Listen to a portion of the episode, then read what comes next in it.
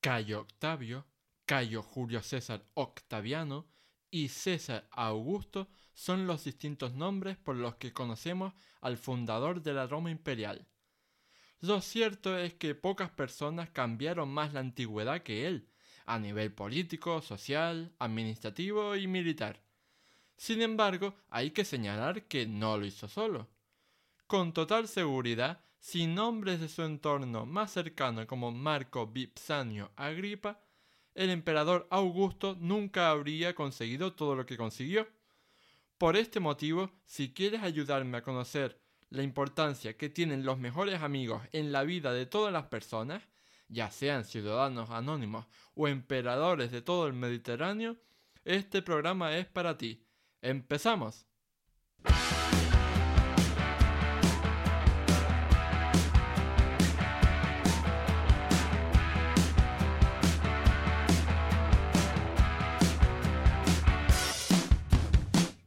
Buenas a todos y bienvenidos al episodio 6 del podcast de Historia, el programa con el que cualquier persona puede aprender sobre historia independientemente de su formación o nivel de conocimientos previos. Soy Oscar Hernández, historiador y divulgador histórico. Me puedes leer en mi web Historiae y puedes seguirme y contactar conmigo en mis perfiles en Facebook, Twitter e Instagram. Hace unos días estaba pensando en la mejor temática y época histórica para abordar en este sexto programa de historia y me di cuenta de que hasta ahora no había dedicado ningún programa a la antigua Roma y me dije, Oscar, por Dios, con lo friki que eres tú de la historia romana, ¿cómo es posible que no hayas hecho ya algo de eso? Así que vengo hoy aquí a resolver esa deuda. Puestos a hablar de Roma, pensé en hablar de algunos de sus personajes históricos más famosos, como Julio César, Escipión el Africano, Pompeyo Magno, Trajano, Marco Aurelio, Cicerón, Marco Antonio o Augusto. Sin embargo, haciendo una búsqueda rápida en las plataformas de podcast, me di cuenta de que mucho hablar de lo maravilloso que fue tal o cual líder, pero muy poco hablar de las personas que les ayudaron a sobrevivir. Así que sí, César Augusto es uno de los personajes más importantes de la antigüedad, pero sin la ayuda de sus amigos, familiares y subordinados, la historia habría sido muy distinta. Por todo ello, sin más dilación, vamos a ver cómo Agripa mejoró la vida de Augusto durante más de 30 años.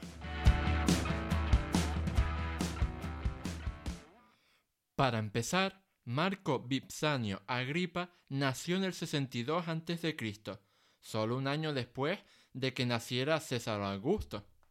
Desgraciadamente desconocemos sus orígenes familiares. No obstante, el apellido familiar Vipsanio era muy inusual, lo que quizás nos indica que procedía de una rica familia provincial o, como algunos autores han señalado, de Venecia o Istria, al norte de Italia.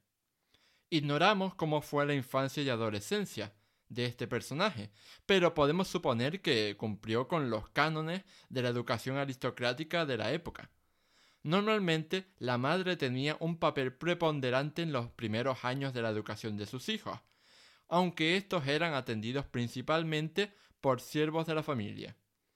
Dentro de la aristocracia romana, al menos en sus primeros años, tanto niños como niñas recibían la misma educación, aprendían a leer y escribir cálculo y matemáticas básicas. Asimismo, se les formaba en los rituales y tradiciones y en la historia de Roma, haciendo hincapié en los antecedentes familiares.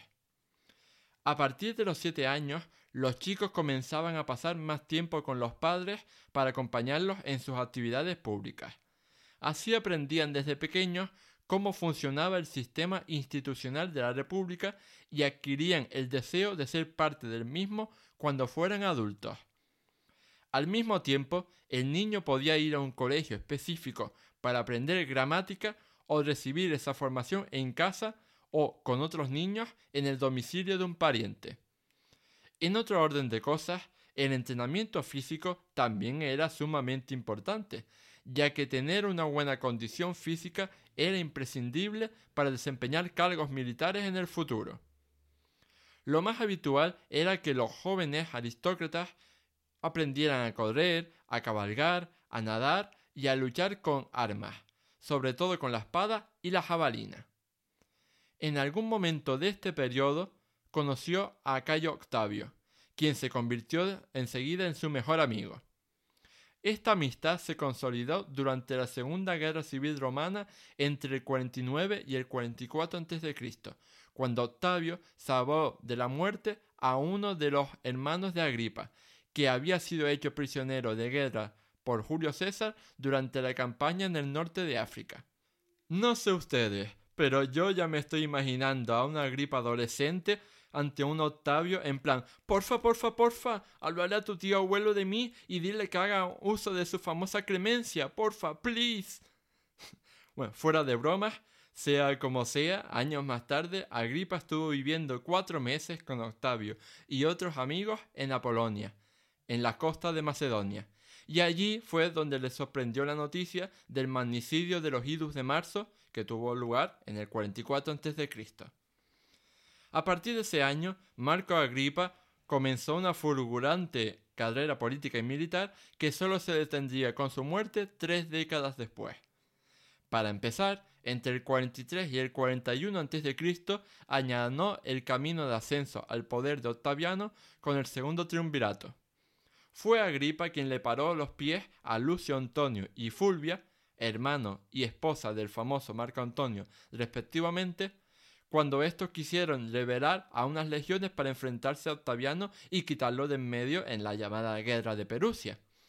Fue también Agripa el que suprimió una rebelión en la Galia y encabezó una expedición contra tribus germanas más allá del río Rin en el 39 a.C., que culminaría con la fundación de la actual ciudad alemana de Colonia. Luego fue el general cuya flota, fabricada, adiestrada y dirigida por él, y con un avance técnico suyo, el Arpax, consiguió todas las victorias del conflicto contra Sexto Pompeyo. En último lugar, fue la mano derecha de Octaviano en las campañas ilirias libradas en el 35 y 34 a.C. Respecto al invento que acabo de mencionar antes, el Arpax, tengo que aclarar que era una especie de garfio sujeto a una larga pértiga seguida de una cuerda disparado por una catapulta con el objetivo de clavarse profundamente en el barco enemigo, forcejeando de tal modo que pudiera ser acercado para facilitar el abordaje. Años después, Agripa también fue el verdadero e indiscutible protagonista de la Cuarta Guerra Civil Romana contra Marco Antonio, a quien derrotó en la trascendental batalla de Axio en el 31 a.C. Antes de ese choque en aguas griegas ya había dirigido todos los momentos clave de la guerra, incluyendo el saqueo y destrucción de muchas bases de poder de Marco Antonio en Grecia y el bloqueo de las rutas de suministro que venían de Egipto. En definitiva, es bastante probable que, sin la ayuda de Marco Agripa, Octaviano nunca habría llegado a convertirse en el César Augusto que todos conocemos como primer emperador de la Roma imperial. Bueno, vamos a detenernos un momento para profundizar en el carácter de Agripa. Era una persona de acción y un entusiasta coleccionista de obras de arte, pero solo para ser expuestas en público. Por otra parte, y al contrario que el resto del círculo íntimo de Augusto y la aristocracia en general, demostraba escaso interés por la literatura y no entabló amistad con poetas y escritores. Así que vamos, que no fue amigo de Virgilio, ni de Horacio, ni de ninguno de estos. Esto es curioso si tenemos en cuenta que la literatura era un entretenimiento muy respetable y a la moda entre los miembros de la élite romana. De hecho, se pensaba que cualquier hombre verdaderamente civilizado podía mantener conversaciones sobre poetas y escritores en las reuniones sociales. A pesar de sus desencuentros con la élite, Agripa explotó como nadie uno de los principales medios de conquista del poder, las alianzas matrimoniales. Su primera esposa fue Pomponia, la hija del muy rico y muy influyente Tito Pomponio Ático, quien le dio una hija, Vipsania. Luego se casó con Marcela, la sobrina de Augusto, y finalmente con la hija de éste, Julia.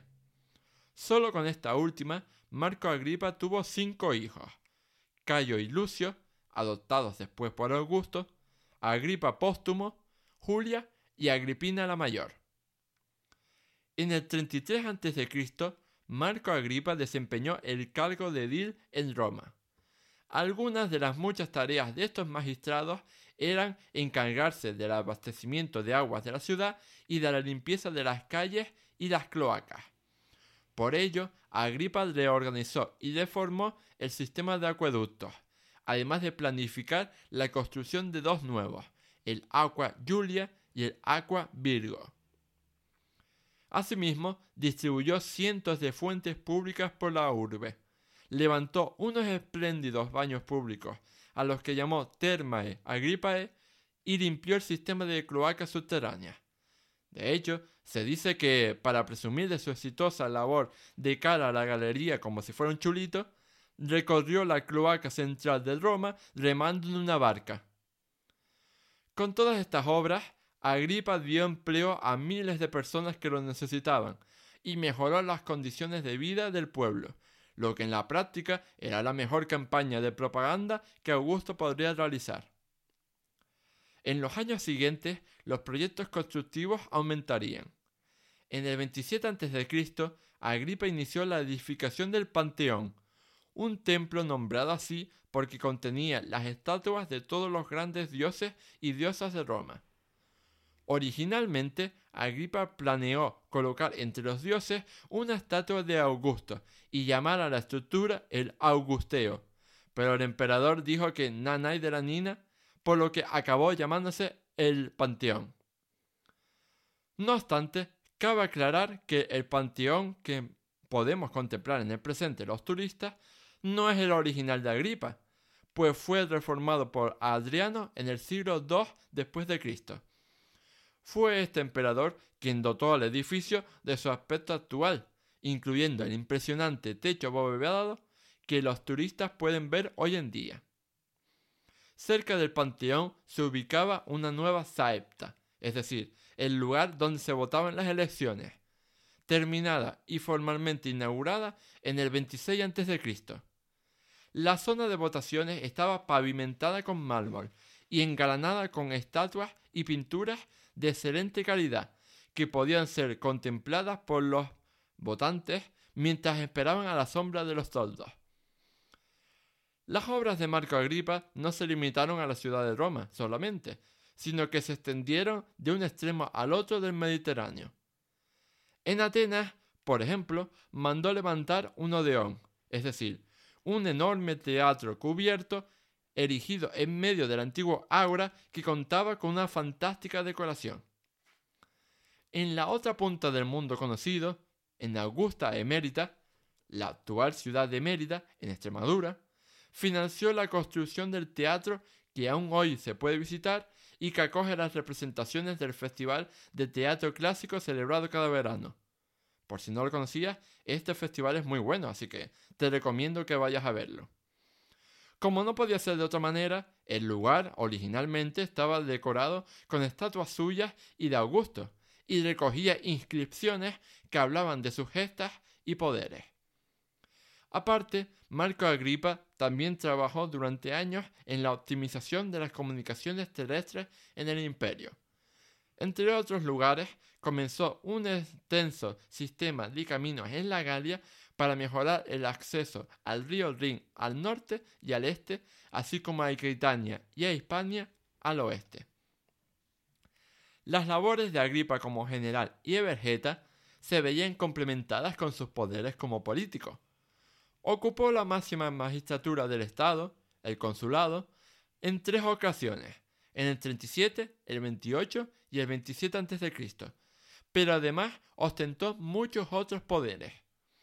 En el 23 a.C., Augusto estuvo gravemente enfermo. Al pensar que su muerte estaba próxima, mandó llamar a personas notables del Estado y entregó a Agripa sus anillos de sello, signo que señalaba su elección como heredero. Sin embargo, Augusto se recuperó con el tiempo de la enfermedad y continuó dirigiendo el imperio romano durante más de 30 años. Más allá de este acto simbólico, Marco Agripa ostentó poderes extraordinarios que no estaban al alcance de meros mortales. En el 23 a.C. recibió un imperium proconsulare de cinco años, y en el 13 a.C. se le otorgó el imperium maius, que le permitía dar órdenes a los gobernadores provinciales. Casi nada. Aparte, también tuvo la potestad tribunicia desde el 18 a.C., y ambos poderes fueron renovados al cumplir el periodo de cinco años. Marco Agripa no dejó de cosechar éxitos hasta el final de su vida. Entre el 23 y el 21 a.C., y entre el 15 y el 3 a.C., supervisó la administración de las provincias orientales, seguramente como representante de Augusto. En el 21 y 20 a.C. guerreó en la Galia y fomentó la fundación de ciudades y la construcción de carreteras. En el 19 a.C. se encargó personalmente de terminar las guerras cántabras, por lo que el norte de Hispania quedó finalmente conquistado. Y en el 14 a.C. colaboró con el rey Herodes el Grande, al que ya había visto al menos en tres ocasiones anteriormente, en una expedición para restablecer la autoridad de Roma en la región del Bósforo después de una rebelión en aquellos territorios. Ya que es lo que más nos toca directamente por ser nuestro país, he de decir que lo de Agripa en Hispania tiene mucho mérito, en mi opinión, porque la guerra contra los pueblos cántabros y astures llevaba muchos años sin resolverse de una forma definitiva. Ambos eran pueblos divididos en multitud de grupos diferentes, a menudo basados en comunidades sobre colinas fortificadas, aunque tenían algo en común, no estaban sometidos a Roma. De hecho, pocos ejércitos romanos habían penetrado en sus tierras y ninguno había permanecido allí durante mucho tiempo. Desde el 29 a.C., varios generales, incluido el propio Augusto, habían ido a guerrear a la zona, pero solo Agripa en el 19 a.C. culminó una despiadada campaña de conquista a sangre y fuego. Su última misión como general al servicio de Augusto fue en el 13 a.C., contra las tribus de Panonia, en los Balcanes. Una demostración de fuerza fue suficiente para sofocar los disturbios y pudo volver a Italia en el 2 a.C. Sin embargo, nunca volvería a ver a su amada Roma, pues en el viaje de regreso enfermó y murió de una enfermedad desconocida, justo unos días antes de encontrarse con su mejor amigo. Desgraciadamente, no sabemos de qué enfermedad murió, aunque hay algunos expertos que creen que por el 2 a.C. corría algún tipo de enfermedad epidémica por Italia. Fuera como fuera, la muerte de Marco Agripa en marzo del 12 a.C.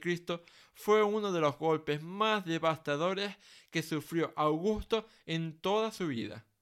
Básicamente, gracias a Agripa, él era quien era. Sin su amistad incondicional desde la niñez y sin su ayuda militar en las guerras civiles, no habría llegado probablemente a la posición consolidada de poder que disfrutaba ahora. El cuerpo de Agripa fue llevado a Roma, donde recibió un apoteósico funeral público en el cual el propio emperador leyó el elogio fúnebre. Entonces fue enterrado en el fastuoso mausoleo familiar de Augusto, en vez de en la tumba que el propio Agripa poseía. En cuanto a su testamento, Agripa siguió beneficiando al pueblo romano incluso después de morir.